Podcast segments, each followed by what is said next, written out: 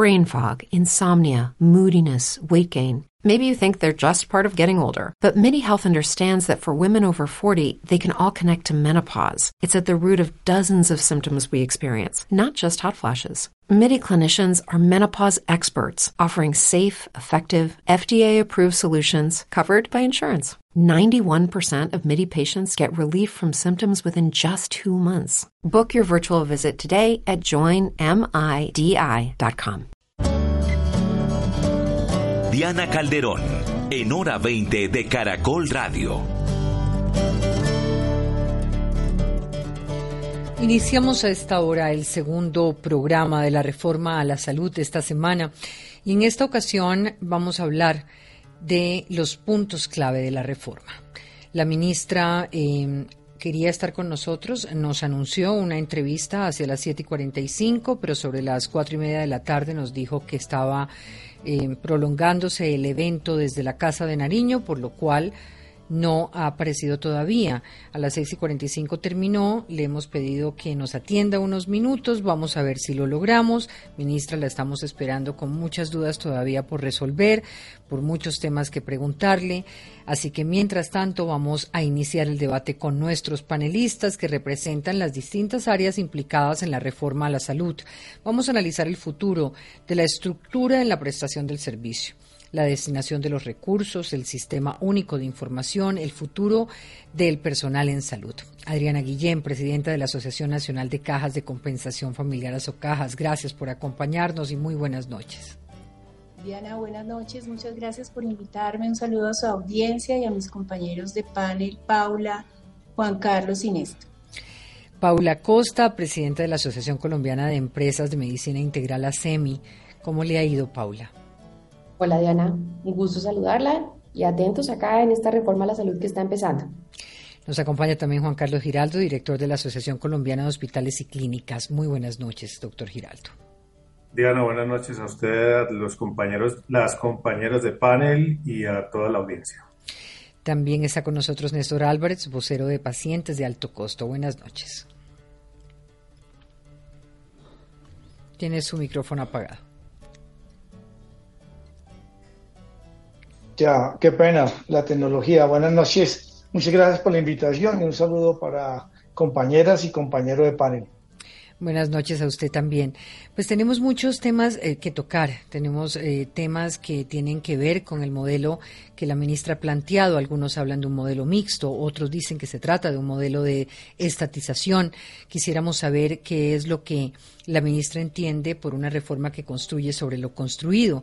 Quisiéramos también saber por qué no pensar en un modelo piloto territorial de prevención y atención y giro directo, sosteniendo el, aseguramiento actual.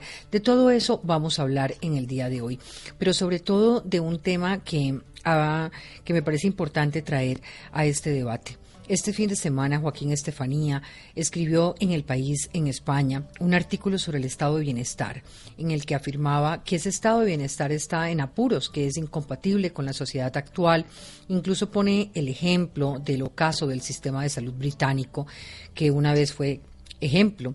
El modelo que propone la ministra es un modelo de bienestar. Estamos hablando de ese modelo.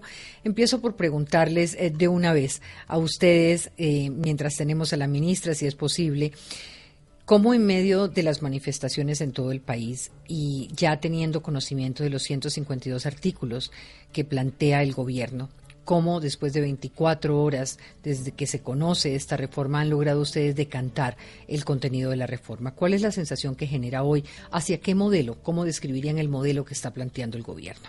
Paula Costa.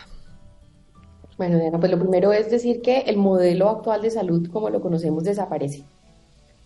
Em, realmente, pues se funda un nuevo modelo de salud, se separa de lo que se ha planteado en la Constitución, en donde hay una participación de los privados en, ese, en esa provisión de ese servicio de salud. Eh, se restringe la participación de los privados a la prestación de servicios de salud y se crea un nuevo modelo. Y es un nuevo modelo que, como usted estaba señalando, pues es mucho más un modelo de oferta, en donde hay una nueva institucionalidad, hay al menos la creación de 19 instancias nuevas en donde hay fondos regionales, fondos departamentales, fondos municipales, comisiones, consejos territoriales, que serían la nueva forma en la cual operaría ese sistema de salud. Las EPS desaparecen se les da unas funciones diferentes. Y, ahí me gustaría, ahí me, gustaría preguntarle exactamente si la reforma contiene una eliminación de facto de las, F, de las EPS como se conocen hoy. Y esas tres funciones que contiene la reforma, ¿en qué medida las limita y en qué escenario quedan como prestadoras? Sí, digamos que hace asimila a las EPS a prestadores, que es una forma diferente de eliminar el rol del asegurador eh, dentro de la participación del sistema de salud. Eh, las funciones básicas y fundamentales de las EPS, que son la gestión de riesgo de salud, la gestión de riesgo financiero y la gestión operativa, pues salen y reduce el, el, rol de las EPS a convertirse en estos centros de atención primaria, es decir, a convertirse en prestadores de salud. Eso es un rol diferente. Y también les las posibilita de prestar unos servicios que son como unos servicios de outsourcing para los centros de atención en los aspectos de auditorías y de referencia y contrarreferencia, lo cual desde nuestra perspectiva desdibuja completamente el rol de las EPS y es una forma diferente de eliminarlas. Se propone una transición que realmente lo que es es una transición hacia la eliminación de las EPS, eh, en donde se les da y un poco se distribuyen las funciones que se tienen en este momento entre secretarías de salud, secretarías departamentales, la ADRES, que es esta gran tesorería de la salud. Y digamos, se cambia el modelo. Tenemos que pensar que esta propuesta es un modelo de un sistema completamente diferente, un sistema público, en donde desaparece ese aseguramiento individual que ha sido uno de los motores más importantes de generación de equidad en el país durante sus últimos 30 años. Entonces, yo creo que esa primera lectura, acá estábamos comentando antes de que entráramos al aire, este es un proyecto realmente complejo, largo, en donde aún hace falta muchas claridades de cómo es la operación, cómo fluyen los recursos a lo largo del sistema, quién es el responsable de cara a los usuarios, que desde mi perspectiva tal vez el punto más importante, porque hay una fragmentación en la atención, hay una atención a cargo de estos centros de atención, que es el nivel primario. Hay una conformación de redes en donde participan un número muy importante de instancias, de consejos. Nosotros hicimos un conteo rápido del número de personas que intervendrían en al menos cinco instancias de coordinación para conformar las redes, es decir, si una persona necesita una atención de segundo o de tercer nivel, cómo se organiza esa red de atención y participarían al menos 60 personas en la toma de decisión de cómo se conforma esa red estos procesos de referencia y contrarreferencia, pues se posibilita a las EPS si lo quieren hacer, pero realmente no se les dan las capacidades para hacerlo. El proceso de referencia y contrarreferencia es cómo se escala si usted va a una urgencia y necesita un procedimiento más complejo, cómo puede llegar a ese procedimiento complejo o cómo se devuelve, porque eso también pasa dentro del sistema, a procedimientos más sencillos. No es una función que uno puede aislar tiene que estar vinculada al proceso de contratación, a conocer a los pacientes, a entender cuáles son esas necesidades de salud de la población. Eso no es un ejercicio de call center para ubicar una cama en un punto determinado del día. Es un ejercicio realmente de acompañar a los usuarios y esas funciones no están claras dentro de lo que se está proponiendo. Hay una refundación del sistema y por supuesto hay muchas preguntas de cómo funcionaría ese nuevo sistema de salud. ¿Cuál es su aproximación, Adriana? Eh, ¿Qué va a implicar para pacientes, usuarios, para el sistema de salud los cambios que contempla la reforma? ¿Cuál es la visión desde las cajas de compensación? Bueno, después de, leer el proyecto y de releerlo, uno se da cuenta que sí hay un cambio de 180 grados en el modelo de salud. Eso significa que no se construyó sobre lo construido. Pero como hay un hay un cambio tan drástico y tan integral de lo que conocemos como el modelo de salud, es que se ha dado ese debate de si realmente eh, se puede manifestar que hay serias dudas en el trámite legislativo que se le está dando a esta ley. Y es que cuando hay una regulación integral de un derecho fundamental integral, la Constitución exige una ley cualificada y esa es una ley estatutaria. Acá nos están proponiendo un modelo nuevo que al paciente lo va a afectar sí o sí. Eh, y en ese orden, pues, si la jurisprudencia llama a ese principio de integralidad y nos dice que debe ser eh, manejado a través de las comisiones primeras, ya de entrada estamos empezando con el pie que no es. Pero ya desde el punto de vista del paciente, yo sí creo que este proyecto pierde la oportunidad de solucionar todos los problemas que los pacientes tienen hoy en día. Fíjese que todos hablamos de que la cobertura la habíamos logrado en el 98%, pero que teníamos que trabajar en calidad. Ese era el reto, ese es el gran reto que todos teníamos en la cabeza. Calidad pero acá nos están planteando montar nuevamente un nuevo modelo de salud que no, que pone en riesgo la cobertura, totalmente. Las cajas de compensación, ¿cómo quedan dentro del modelo? Bueno, ustedes saben, para todos eh, es conocido que eh, la ministra y el presidente de la República llamaron, por ejemplo, a la nueva PS para revisar si era posible que la nueva EPS recibiera los pacientes de EPS que fueran liquidadas. Hoy al revisar este proyecto de ley y ver que ni siquiera estamos hablando de 7 millones de pacientes más, sino casi 11.5 millones de pacientes más. La nueva EPS, donde las cajas de compensación somos socias en el 51%, lo único que podemos decir es no somos capaces, no podemos. No podemos recibir 11 millones de personas, eh, sobre todo con una estructura financiera como la que tenemos. Eso significaría 2.2 billones de pesos de capitalización de la nueva PS.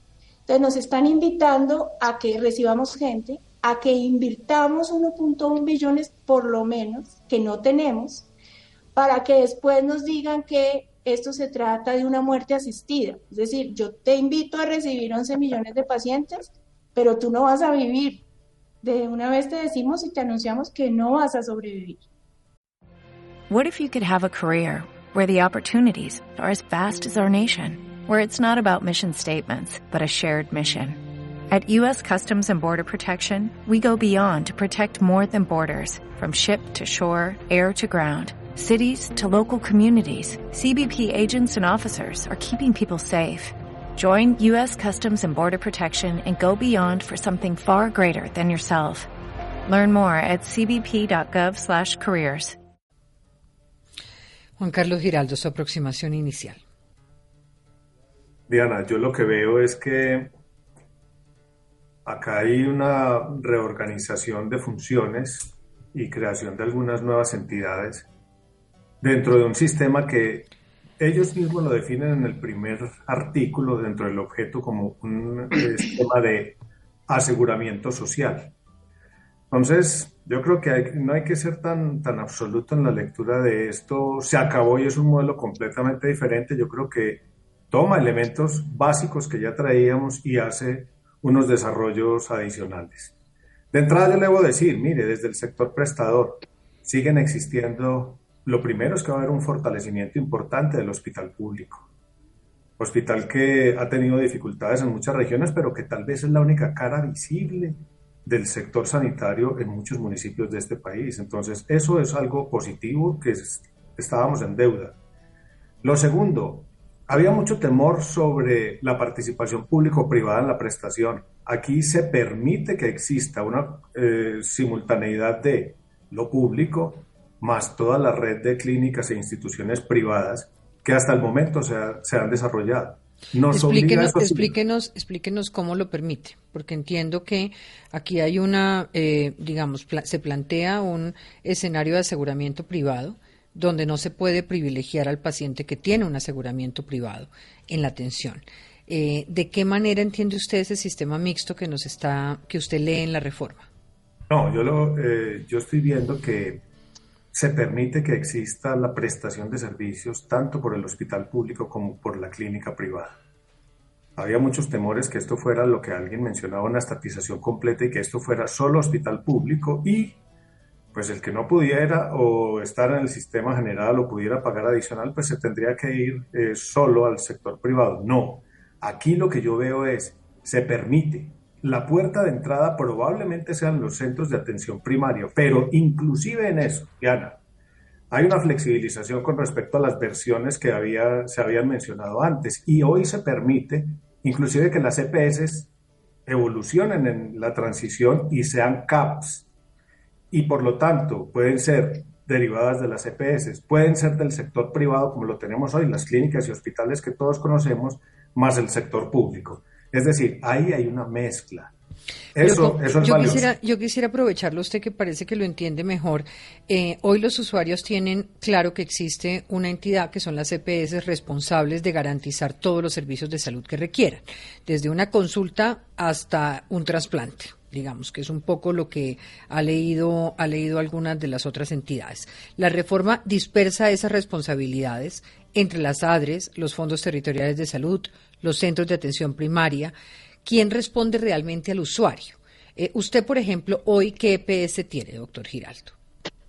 Yo tengo Sura.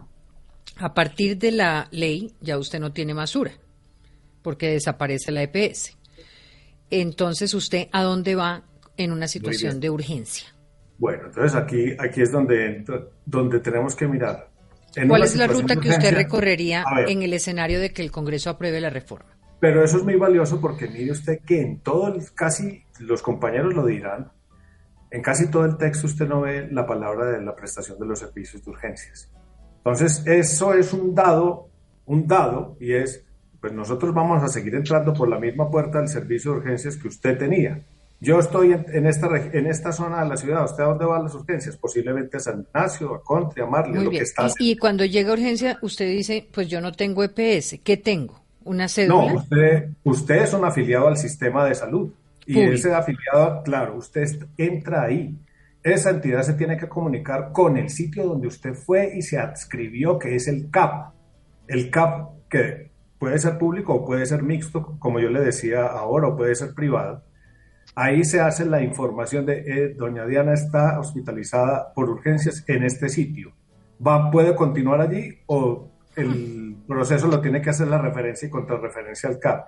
Y se prenden todos esos mecanismos que no son nuevos, Diana, que se conocen en el sistema, pero que por supuesto se van a estrenar y que pueden tener dificultades. Usted lo me, para la población, esto, y, déjeme, yo le digo esto, mire, a esta, a esta ley o a este proyecto le tienen que hacer una gran pedagogía nosotros. Claro, pues nada este más mire, lo que, usted me, mire lo que usted me está diciendo. En este momento esa persona no sabe si va a recibir o no la atención. Claro. Y hay una llamada previa que hay que hacer al CAP para ver si... Hmm. Por el tema de urgencias, eh, a mí me parece que es transparente. Por el otro tema, la entrada, digamos, electiva, normal, la de los CAP, eso se, se, se abre todo un proceso diferente en el cual ya se tiene que mirar cuáles son los integrantes de la red que está vinculada con ese CAP y allí es donde usted va a ver toda la, atención. Teóricamente, esta ley apunta a que haya menos fragmentación, pero pues entre el dicho y el hecho va a haber bastante distancia y en eso el, gobierno se tiene que esforzar. Otra cosa es el tema de financiación y yo sí, le, sí estoy de acuerdo con usted. A mí me preocupa mucho el tema de ADRES convertido en, una, eh, en un fondo regional que hace una cantidad de operaciones que hacían las EPS o que hacen las EPS. A mí me parece que en ese punto nos podríamos acercar y se lo dije al gobierno, no invente esas capacidades, eso ya está, úselas para que la transición sea inmediata o sea más corta. Pero, pero eso yo creo que es parte de la discusión que se tiene que dar ahora. Ahora estamos cambiando un sistema de afiliaciones a un sistema un poco de empadronamiento y hasta qué punto eso termina de alguna manera complicando eh, y, no reconociendo, digamos, los cambios y las tendencias demográficas y de movilidad social incluso. Eh, se está asumiendo que las familias todas viven en un solo sitio, que eh, por estar en un solo sitio tendrán que tener un, un, solo lugar de atención, cuando la realidad pues socioeconómica no es esa. Pero mire, en, en los centros, digamos, pequeños, es que la gran complicación de esto, y todos yo creo que coincidirán, es cuando usted piensa en la gran ciudad, Diana. Cuando usted piensa en el municipio que tiene 20 o 25 mil habitantes, pues es nítido, es que es el hospital público, la puerta de entrada, es el CAPS, es todo, y ahí no va a haber un gran cambio, hay referencia y contrarreferencia. Pero cuando usted está en estas áreas pobladas, grandes, donde se van a traslapar los CAPS, ahí es donde usted va a tener una dificultad que la tiene que explicar rápidamente al usuario para que él sepa exactamente, mire, usted entra por acá, la red suya es esta y nosotros nos vamos a encargar de la referencia y la contrarreferencia. Otra cosa, lo que usted mencionaba, el sector privado puro. Yo creo que debe haber alguna claridad sobre que no se van a tocarle el tema de las medicinas prepagadas la doctora Paula dirá algo al respecto y los, los aseguradores privados tampoco se tocarán y ellos diseñarán sus redes tal y como lo vienen haciendo hasta ahora. Pero lo que yo comprendo, hago énfasis en esa palabra, lo que comprendo hasta ahora es lo que le acabo de mencionar. Doctor Néstor Álvarez, su primera aproximación al tema.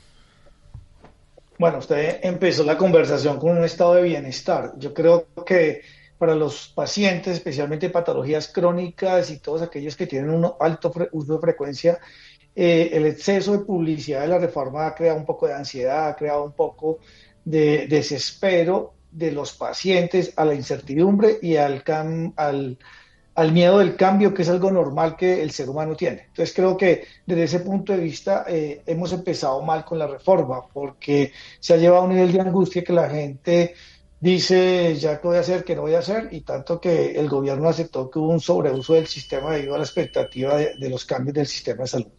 ¿Qué entendemos nosotros y qué vemos? Vemos una, eh, primero que la gran deficiencia del sistema de salud colombiano a la actualidad y en el que van a montar es que no hay un sistema de información unificado. para explicarlo claramente, eh, en el sistema de salud colombiano no existimos los seres humanos. Existe el cáncer, la hipertensión, el, la RX y la imagen diagnóstica, no existimos. Entonces, el primer punto de partida, ahorita que ustedes hablaban de esa movilidad, de esa referencia y contrarreferencia, es que el sistema de información no está y eso no va a permitir implementar muchas cosas de las que se tienen proyectadas aparentemente en el nuevo modelo de salud. Entonces, es una gran deficiencia empezar un sistema de salud nuevo eh, sin un sistema unificado de información, pues no va a superar las deficiencias que tenemos ahora por las mismas razones al día de hoy. Otra expectativa que ha habido y en diferentes reuniones que he tenido con pacientes es que no hay una credibilidad a la eficiencia de lo público. Entonces, eh, muchos me decían, pero bueno, ¿en cuánto tiempo el, nuevo administrador va a superar lo que hacía la EPS? O sea, ¿en cuánto nos vamos a demorar en que pase a un siguiente nivel de ser solo comprador y empezar a ser una eh, gestión del riesgo secundario y primario adecuada, que no nos dejen abandonados en la red de prestadores esperando que algún día nos operen o algún día nos den la cita, sino cuando se va a hacer ese otro paso del sistema de salud que estén pendientes del paciente y no que el paciente quede terminado en una cantidad de IPS luchando a ver quién lo atiende y cuándo lo atiende. Entonces creo que esos dos aspectos han sido muy críticos y muy expectantes. Ahora ya en la parte técnica, nosotros sí tenemos varias objeciones que hemos presentado desde el comienzo de redacción de este proyecto, porque como pacientes alto costo estuvimos eh, sentados en la comisión de seguimiento de la sentencia T730, donde se, hizo este proyecto y exactamente la división tanto del financiamiento y de la administración del derecho en dos partes, en una la atención primaria y la otra de los segundos y terceros niveles.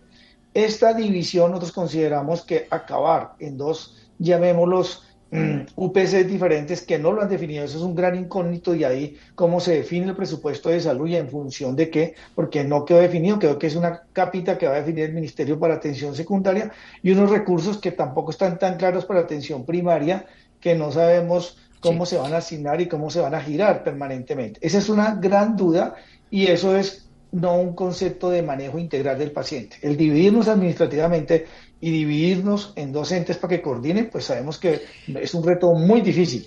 Le pregunto específicamente por los 7 millones de personas, 13% de la población con enfermedades de alto costo que tienen una ruta de atención. Eh, ¿Pueden los CAP garantizar esto? Estamos hablando de 11 billones de pesos.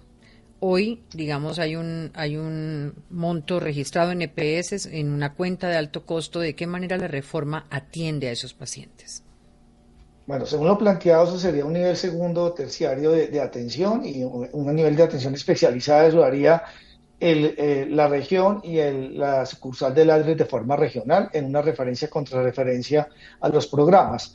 Entonces se supone que ahí iríamos todas las patologías de alto costo a ser manejadas en este otro y en algún momento, eh, digamos, en esa fragmentación, para algunas necesidades volvemos a la atención primaria y en la otra seguirían en artritis reumatoidea, VIH, en autoinmunes, en trasplantados, en renales, ¿sí? Entonces, esta división, que precisamente lo que estaba hablando, en estos pacientes que tienen más de una patología, va a ser algo muy crítico porque si ahorita en la vida real usted le pide un examen y entonces la EPS no autoriza que porque ya está capitado y pagado por este lado, que entonces no lo hacen en la IPS de cáncer. Se imagina en esto que están montando, pues sin sistemas de información, sin un eh, avance en las TIC para el sistema de salud, va a ser un parte caótico y la gran preocupación de todas las personas que tienen patologías crónicas en este momento, diabetes, la misma hipertensión arterial, los trasplantados, la diálisis, Devolvámonos un poco a algunos elementos de la reforma. La nueva EPS, entonces, va a recibir cerca de 11.5 millones de personas,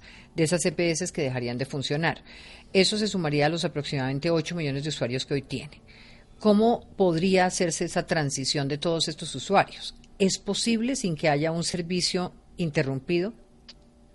¿Hay alguna diferencia en, en la manera como se está eh, se está rediseñando la nueva EPS al seguro social que tuvimos en su momento? Yo creo que sí hay una gran diferencia. Eh, eh, doctor Néstor, termina usted.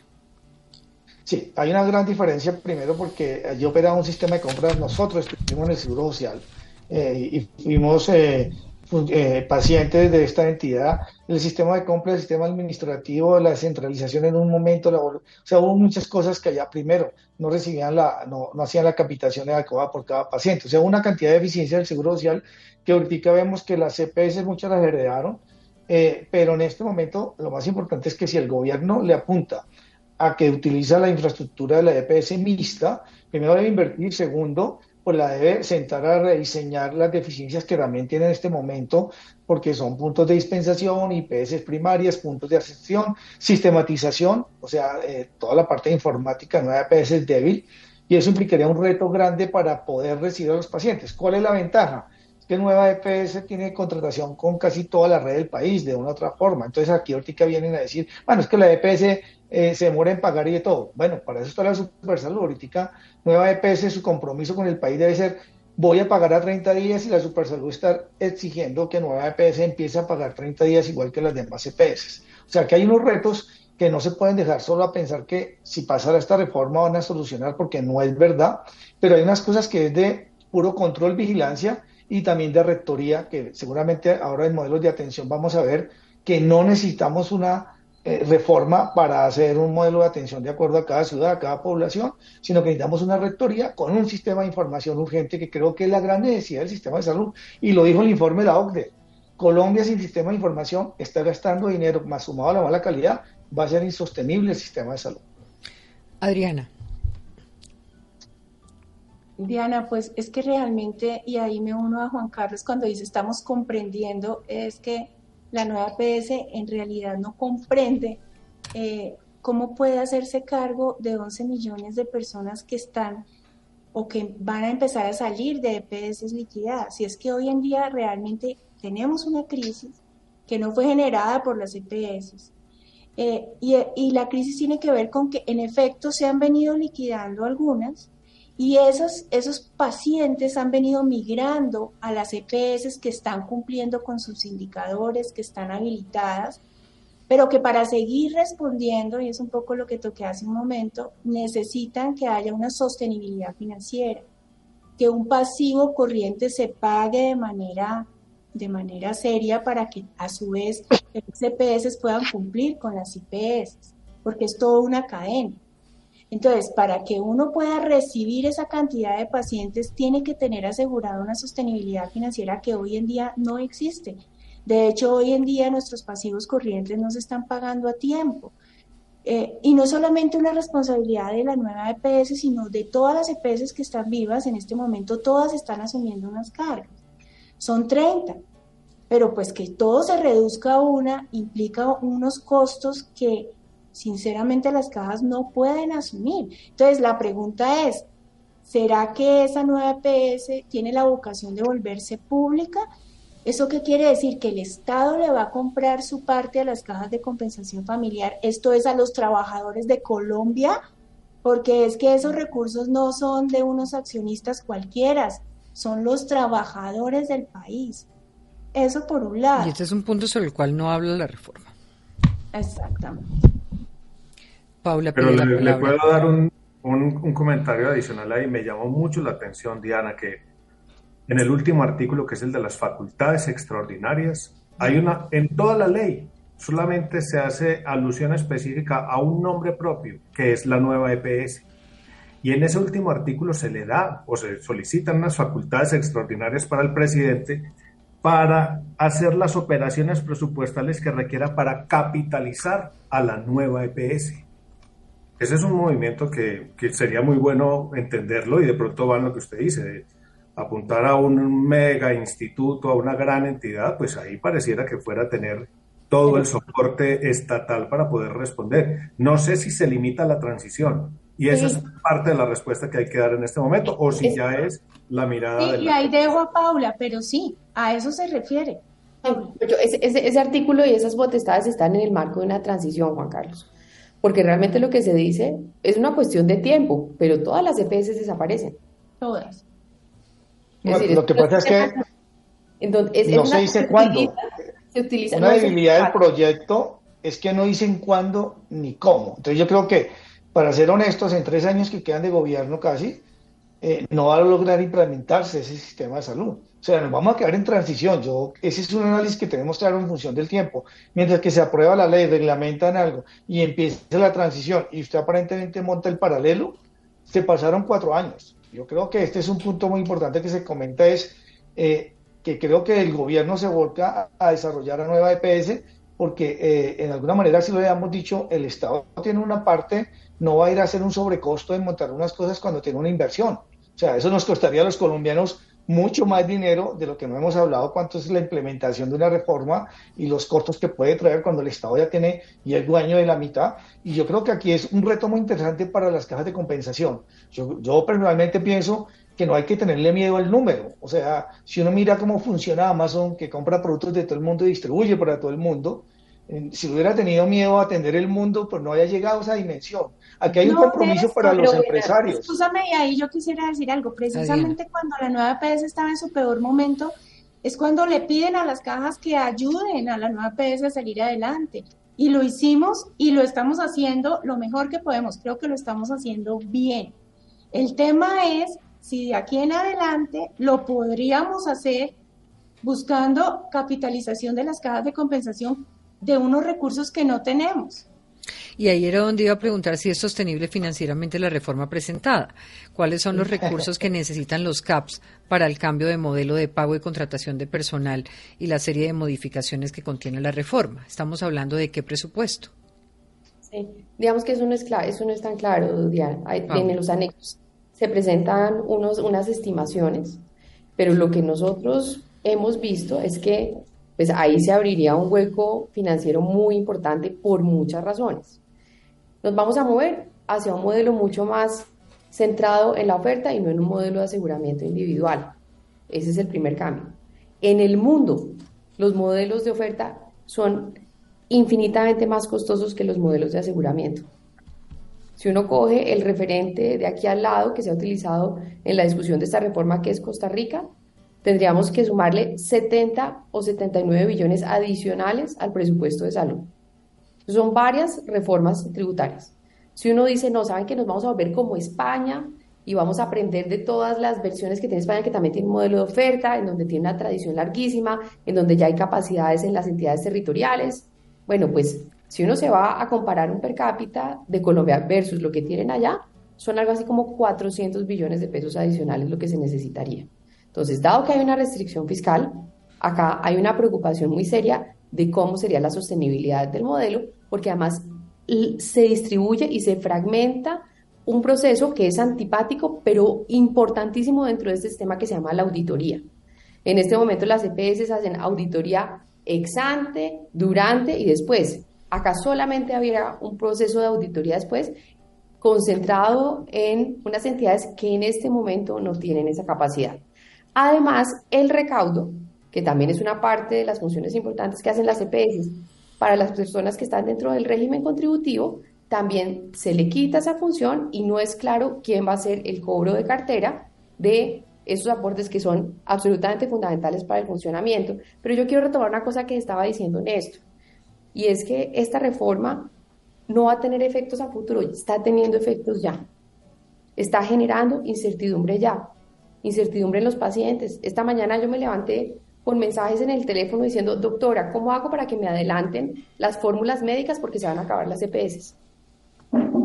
Las filas están creciendo. Néstor lo decía, las frecuencias de uso se han disparado. La única medición que hay de esto, que es de una encuesta de, de noviembre del año pasado, muestra que 20% más de las personas frente a la incertidumbre de la reforma fueron activamente a buscar servicios de salud y eso implica que la fila se hace más larga, que la oportunidad para quienes tienen tratamientos se va a hacer más demorada, porque de alguna forma, y acá se suman varios efectos, el efecto de la pandemia, por ejemplo, en donde todos teníamos cosas atrasadas que queríamos hacernos después de la pandemia, por ejemplo. El Reino Unido definió que tenía un periodo de cinco años para desatrasar todas Pero ya estamos, ya estamos en la reforma. Ya no hay absolutamente nada que hacer. Aquí hay que debatirla y hay unos escenarios que está provocando la reforma y hemos, hubiéramos querido escuchar que la ministra nos diera respuesta, por ejemplo, a esto. ¿Cuánto va a demorar una transición de lo que hoy es la ADRES si el Congreso llega a aprobar la reforma como está? En el panel de anoche se calculaba que esto podría tomar 10 años. Eh, una sola entidad con 200 empleados para manejar 70 billones de pesos. Adriana. Ahí yo quisiera decir algo. Yo, eh, cuando miré el régimen de transición, normalmente un régimen de transición establece un plazo. Y en el, en el proyecto que conocemos no hay un plazo.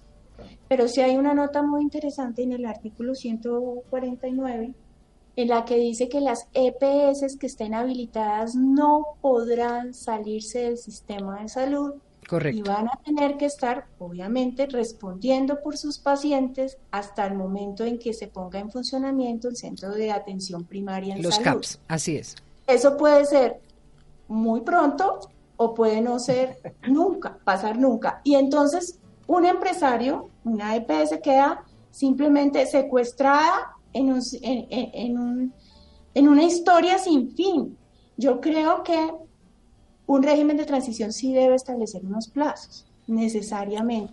Es decir, es lo más responsable también con una población. Ninguna EPS va a ser, yo creo, de dejar sus pacientes al, libre albedrío, pero sí debe haber un término. Y acá tampoco hay una cosa que, que yo creo que se extraña y es lo que decía el doctor Juan Carlos, y es, no, tenemos, no sabemos esto cuánto cuesta, y no sabemos si esto se discutió en el Ministerio de Hacienda y si tiene viabilidad el Ministerio de Hacienda. Porque todo es tan etéreo que no sabemos, este, yo escuchaba al exministro Ruiz esta mañana y decía el frondoso árbol, porque es que hay como ocho organismos por municipio que se crean nuevos, ocho unidades administrativas. Y, ahí, después de la pausa, vamos a un tema y es el riesgo de corrupción en fondos regionales y en consejos administrativos de esos fondos regionales en salud. ¿De qué manera genera o plantea la reforma algún tipo de mecanismo para evitarlo? Ya regresamos.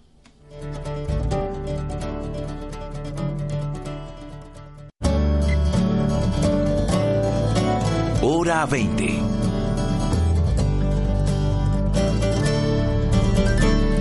Estamos en hora 20 con los actores eh, del sistema de salud actual, con Adriana Guillén, Juan Carlos Giraldo, con Néstor Álvarez, con Paula Acosta.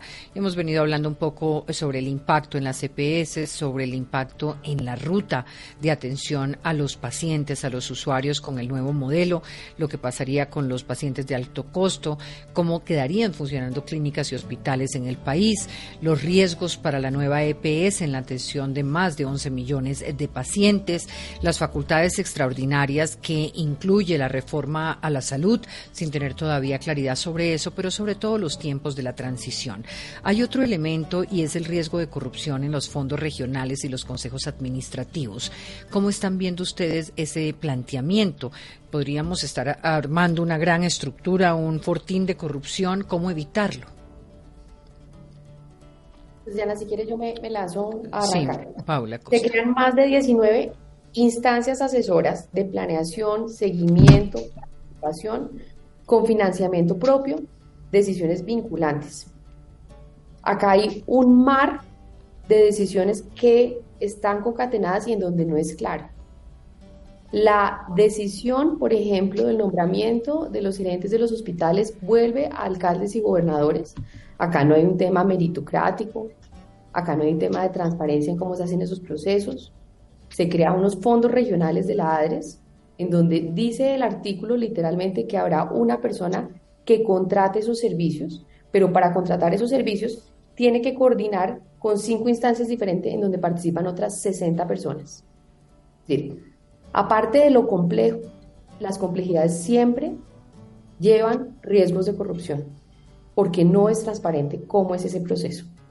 Entonces, creo que acá hay un riesgo importante. Se ha hablado mucho del giro directo y se ha ponderado mucho los beneficios del giro directo, pero yo quiero decirles que lo que entiendo en este momento del proyecto es que el giro directo es una medida temporal porque a medida que las secretarías de salud departamentales y municipales vayan asumiendo más capacidades, acá se plantea un programa de fortalecimiento para estas secretarías, ellos asumirían directamente el control de los recursos.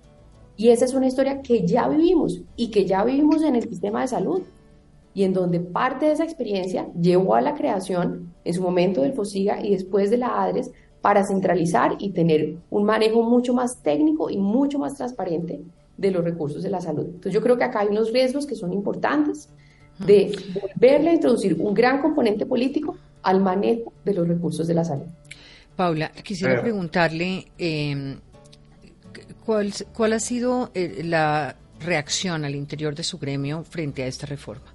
¿Hay algún tipo de decisión por parte de las CPS eh, que están en ASEMI de participar si esta reforma llegara a salir como está del Congreso de la República?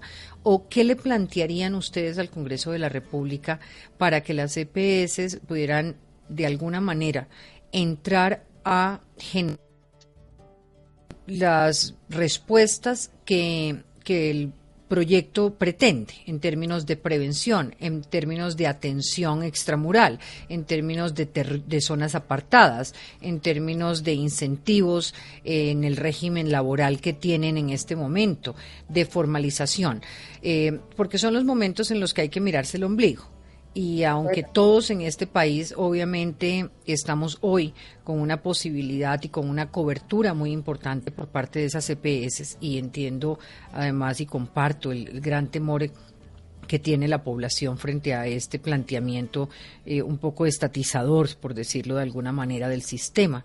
Eh, me imagino que hay también unos procesos reflexivos al interior de su gremio. Así es, Diana. Mire, eh, tal vez lo primero que hay que decir es que Toda crisis, y esto ha sido una crisis y un remesón muy grande para todo el sector de las empresas, ha generado un proceso de reflexión grande. Pero toda crisis, como usted dice, también es una oportunidad. Por ejemplo, durante estos meses no se han hecho una, ni dos, ni tres, sino como diez encuestas y sondeos en donde las personas sistemáticamente han salido a respaldar su EPS. Más del 70% de las personas dicen que no quiere que se acabe su EPS y esto son muchas mediciones y yo creo que ese es una confianza que nos hace querer seguir trabajando por todos los colombianos. Las personas quieren a su EPS y están dispuestas a recomendárselas a familiares y amigos y eso nos motiva a pensar cómo podemos hacer las cosas mejor. Y usted dice, es el momento de ser reflexivo, claro, acá hay cosas para mejorar y hemos hecho cosas que no se hacían tradicionalmente en este gremio, que ah, yo creo que nos van a aportar mucho hacia futuro. Hemos empezado a tener unas conversaciones mucho más abiertas con pacientes, con usuarios, a entender mejor cuáles son esas cosas que les molestan y cómo podemos mejorar el servicio. También hemos hecho procesos de cómo los aprendizajes que se dieron en la pandemia, que son tan importantes, se podrían incorporar. Las labores que se, hace, que se hicieron en ese momento de atenciones colectivas para la vacunación, en donde era transparente para la población que podían recibir ese servicio independientemente a cuál EPS estaban adscritos, son cosas que, quisiéramos seguir aportando dentro del sistema. Entonces, yo sí creo que acá hay una, una apuesta en donde el gobierno nos llama y nos dice hay unos objetivos y nosotros como EPS podemos aportar esos objetivos. No hay que acabar a las EPS para tener prevención y promoción. De hecho, las EPS hacen muchas actividades de promoción y prevención que se pueden seguir desarrollando. No hay que acabar con las EPS para tener centros de atención primaria. Muchas EPS ya los tienen. Pero no me responde, eh, estarían las EPS, eh, porque esto entra en un debate en el Congreso, con lo cual aquí hay una institucionalidad en el legislativo para que entre esta reforma a ser debatida, ojalá a ser enriquecida, ojalá a ser corregida, porque de eso se trata. Eh, ¿Cuál es la propuesta que harían las EPS, que ya me imagino que la deben tener en mente, para que no haya un fin de, su ejercicio como se conoce hoy eh, y hacia dónde se transformarían para poder entrar en un modelo que garantice la atención donde no se está dando hoy y que es el argumento que utiliza el gobierno para de alguna manera pasar a un modelo absolutamente distinto al que tenemos, arrasando con lo que se ha construido en 30 años. entonces lo primero es, nosotros nos separamos de la propuesta que está dentro de la reforma. A nosotros no nos parece que lo que esté planteado ahí sea una evolución, sino la eliminación de las empresas. ¿Qué es lo que planteamos? Mantener las funciones de aseguramiento y complementarlas, como quiere el gobierno, con un fortalecimiento de la atención primaria en salud. Si el gobierno quiere que hagamos centros de atención primaria, estamos en la disposición y la voluntad de hacerlo. Si podemos apoyar en la consolidación del sistema de salud en donde tienen que salir unas EPS, estamos dispuestos a recibir esa población y atenderla de la mejor forma, de Ana. Pero con un tema que se llama... Ahora, me preguntaba eh, Paula y Adriana, y todos de alguna manera, hoy pensaba, ¿por qué no crear un modelo como el que se, están, se está imaginando la ministra Corcho? Único, piloto, en algunos territorios y mirar si ese modelo tiene unos resultados, unos indicadores de eficiencia, para luego mirar qué de ese modelo puede de alguna manera ser transversal al aseguramiento como lo tenemos hoy, sin, sin sacrificar o sin arriesgar el aseguramiento. Las cajas de compensación podrían, por ejemplo, ofrecer esa, ese tipo de infraestructura, porque además cuando miro las CAPS que se tienen que construir, pues 3.000 alrededor del país, tenemos la capacidad para 3.000 CAPS eh, con un presupuesto de, no sé, 24 billones de pesos. No, no, no tenemos esa capacidad claramente.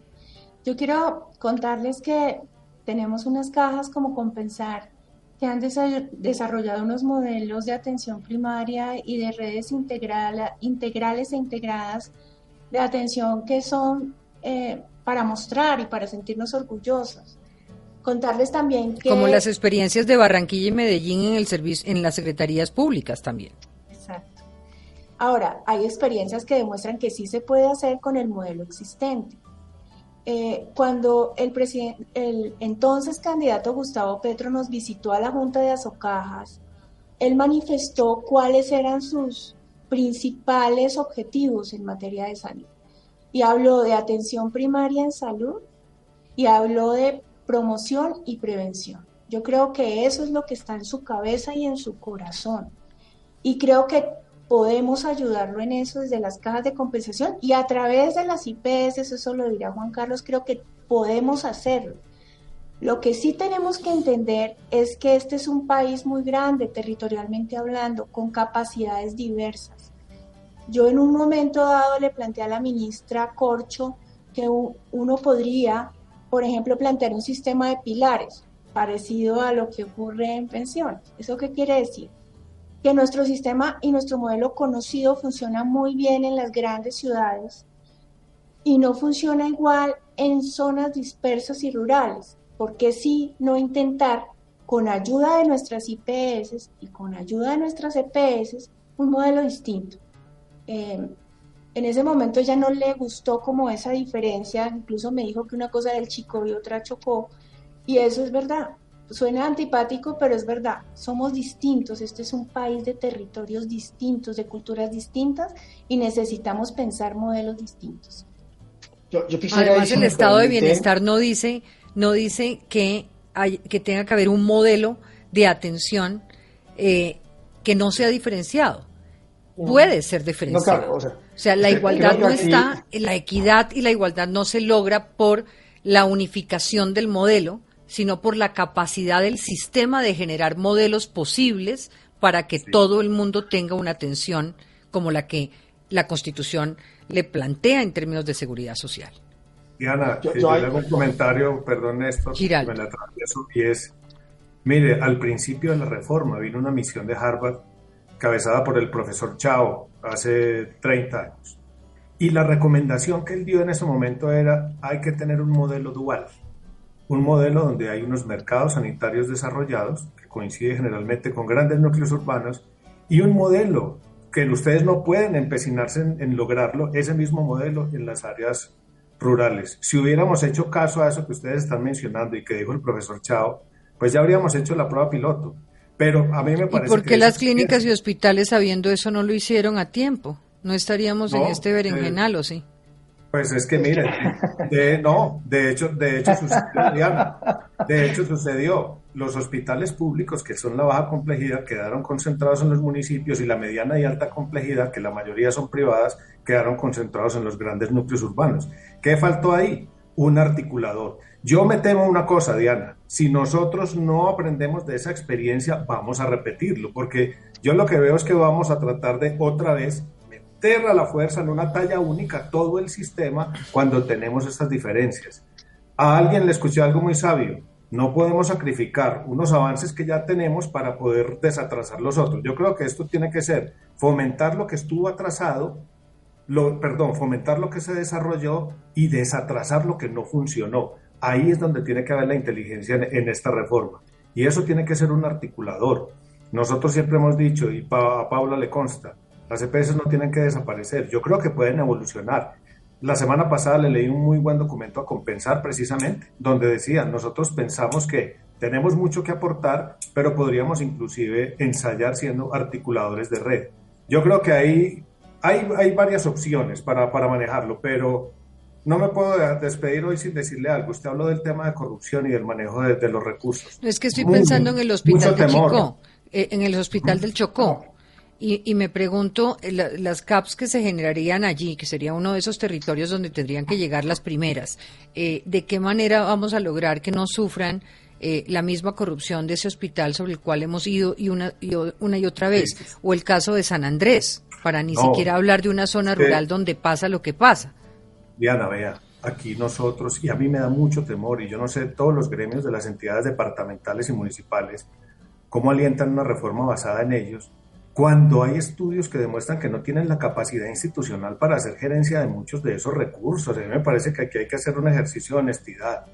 Y si no lo podemos hacer autónomamente, pues hagamos una evaluación, así como nos hacen a los hospitales que nos habilitan y, nos acreditan. Si no pasa el examen de habilitación para el manejo técnico de esos recursos, no los puede manejar.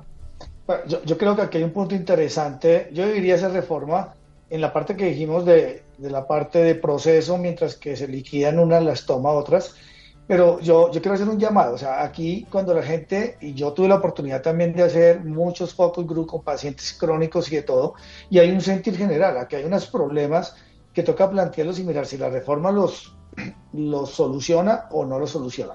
Hay una expectativa de mayor rapidez de atención, de mejor oportunidad de citas y todo, que la reforma no va a solucionar. Y uno creo que tiene que ser honesto también con la población, porque esa expectativa no se va a cumplir y también eso no aportaría nada. Yo creo que aquí hay unas deficiencias de las EPS. Nosotros como pacientes de alto costo hacemos un análisis de nuestras quejas, tenemos identificados unos problemas críticos las barreras administrativas, las demoras en la atención, la cantidad de autorizaciones, la cantidad de problemas en el no seguimiento de los pacientes como pasó post-COVID.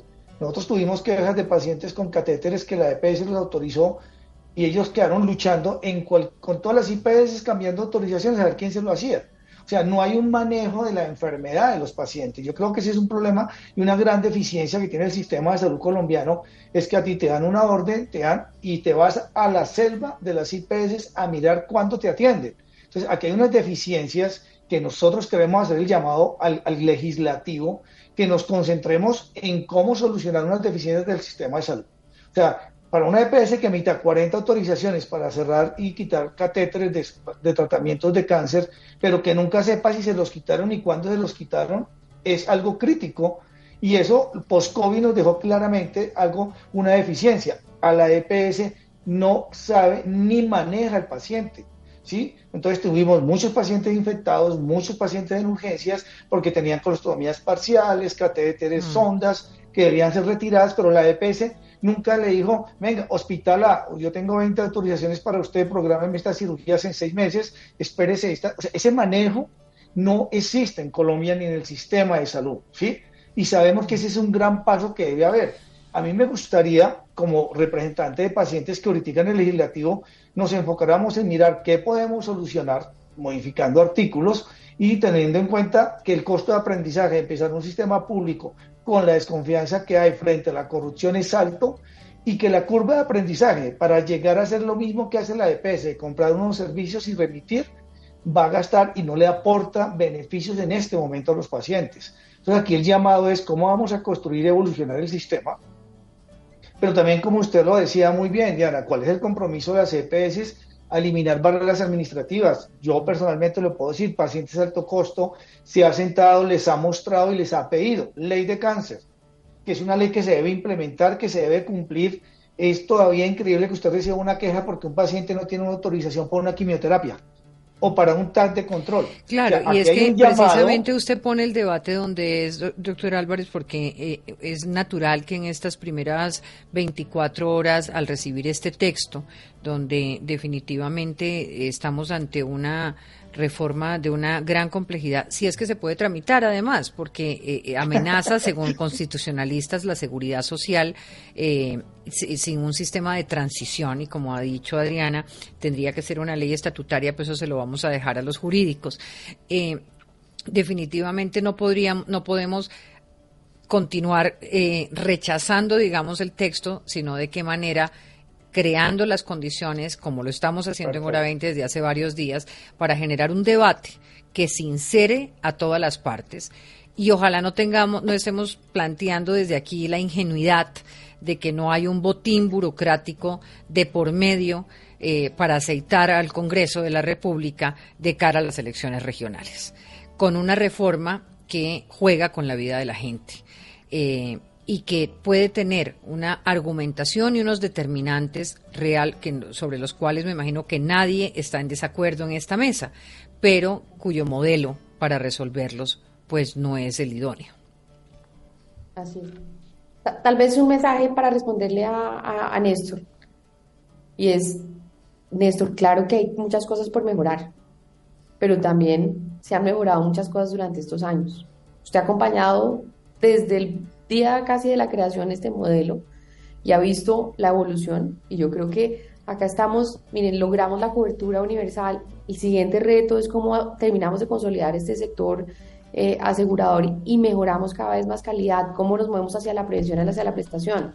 Yo sí creo que acá tenemos muchos elementos y como sociedad estamos muy cerquita de seguir avanzando y mejorando todos estos temas de trámites administrativos que para los usuarios, estoy de acuerdo con usted, deberían ser absolutamente transparentes. Ese debería ser un tema entre, entre Juan Carlos y nosotros, entre las IPS y las EPS y no involucrar al ciudadano. Usted tiene toda la razón. Y Diana también. vamos al legislativo con una posición abierta de solucionar lo que sí se necesita solucionar, Diana, y de no crear nuevos problemas. Tenemos temas de suficiencia de talento humano que hay que mejorar, tenemos temas de sostenibilidad financiera que tenemos que solucionar y tenemos que mejorar y avanzar en esos sistemas de información. Pero yo creo que en esta mesa, que es un reflejo chiquito de lo que es el sistema de salud, hay voluntad y hay vocación para seguir avanzando. Diana, dos, dos le quiero dejar, mire. Eh, en este periodo, en este, en este momento de tanta dificultad, no hay que descuidar el flujo de recursos. Es un llamado que yo le hago a las EPS, porque claro, tiene tanta incertidumbre, tanto temor con su permanencia y entonces eh, se detiene todo el flujo de recursos. Si Juan Carlos, pero yo se lo reenvío al gobierno. Yo también sí, sí, perdón, bueno, gracias. Eh, si tradicionalmente ha sido lento, pues ahora también hay un motivo adicional. Entonces pongámosle cuidado a eso. Y lo segundo que es, a mí me parece muy serio. Yo no sé si fue que no lo leí, no lo vi, pero no veo en ninguna parte del texto una mención sobre el plan de beneficios en salud. Es decir, lo que antes llamábamos POS, ¿qué va a pasar con el PBS? ¿Va a crecer? ¿Cómo se va a volver más robusto? ¿Cómo lo vamos a financiar? ¿Dónde lo vamos a prestar? Esa discusión, que esa sí nos junta a todos y esa le pega directamente o beneficia directamente al paciente, a Néstor, no la estamos dando. Ese es un punto de encuentro que tenemos todos. ¿Cómo lo vamos a financiar y cómo lo vamos a crecer? Termine usted, No, pero Juan Carlos, ojo. Qué pena es que, se me acaba el tiempo y Adriana está pidiendo la palabra. No, yo sí creo que el foco de cualquier reforma debe ser el paciente. Y en ese, en, ese rol de paciente puede estar cualquiera de las personas que están escuchando hoy hora 20. Y por eso lo que el Congreso haga hoy en día adquiere tanta relevancia. Creo que es de esas veces extrañas en que todas las personas tienen su confianza depositada en ese órgano legislativo como un órgano de deliberación y también como un muro de contención. Yo creo que todos estamos esperanzados en que el Congreso eh, entienda la responsabilidad, creo que lo entiende, pero que haga notoria su función y nos dé los espacios, porque todos necesitamos unos espacios que nos fueron negados en este primer, digamos, en este primer momento del proyecto donde no fuimos escuchados. Creo que este es un momento en que eh, en el Congreso vamos a tener un foro muy interesante para ser escuchados y para que este proyecto sea de pronto una hoja en blanco para construir cosas mejores para el país. Yo Gracias a ustedes, una feliz noche. financiamiento. Ay, bueno. Se nos acabó el llamado- tiempo, pero vamos a seguir el- mucho. Mire, el pro- la próxima Bueno. semana esperemos tener a los gobernadores también hablando un poco sobre sus posiciones frente a esta reforma y a las otras reformas. Hoy fue anunciada la laboral también con algunos temas. Estamos en los pilares de la pensional, con lo cual, bueno. Esperamos darle a nuestros oyentes herramientas y al Congreso y a la propia y al gobierno también que escucha las diferentes partes a través del programa. Eso es lo que queremos. A ustedes, gracias y feliz noche. Feliz Muchas noche. gracias por la invitación, muy amables.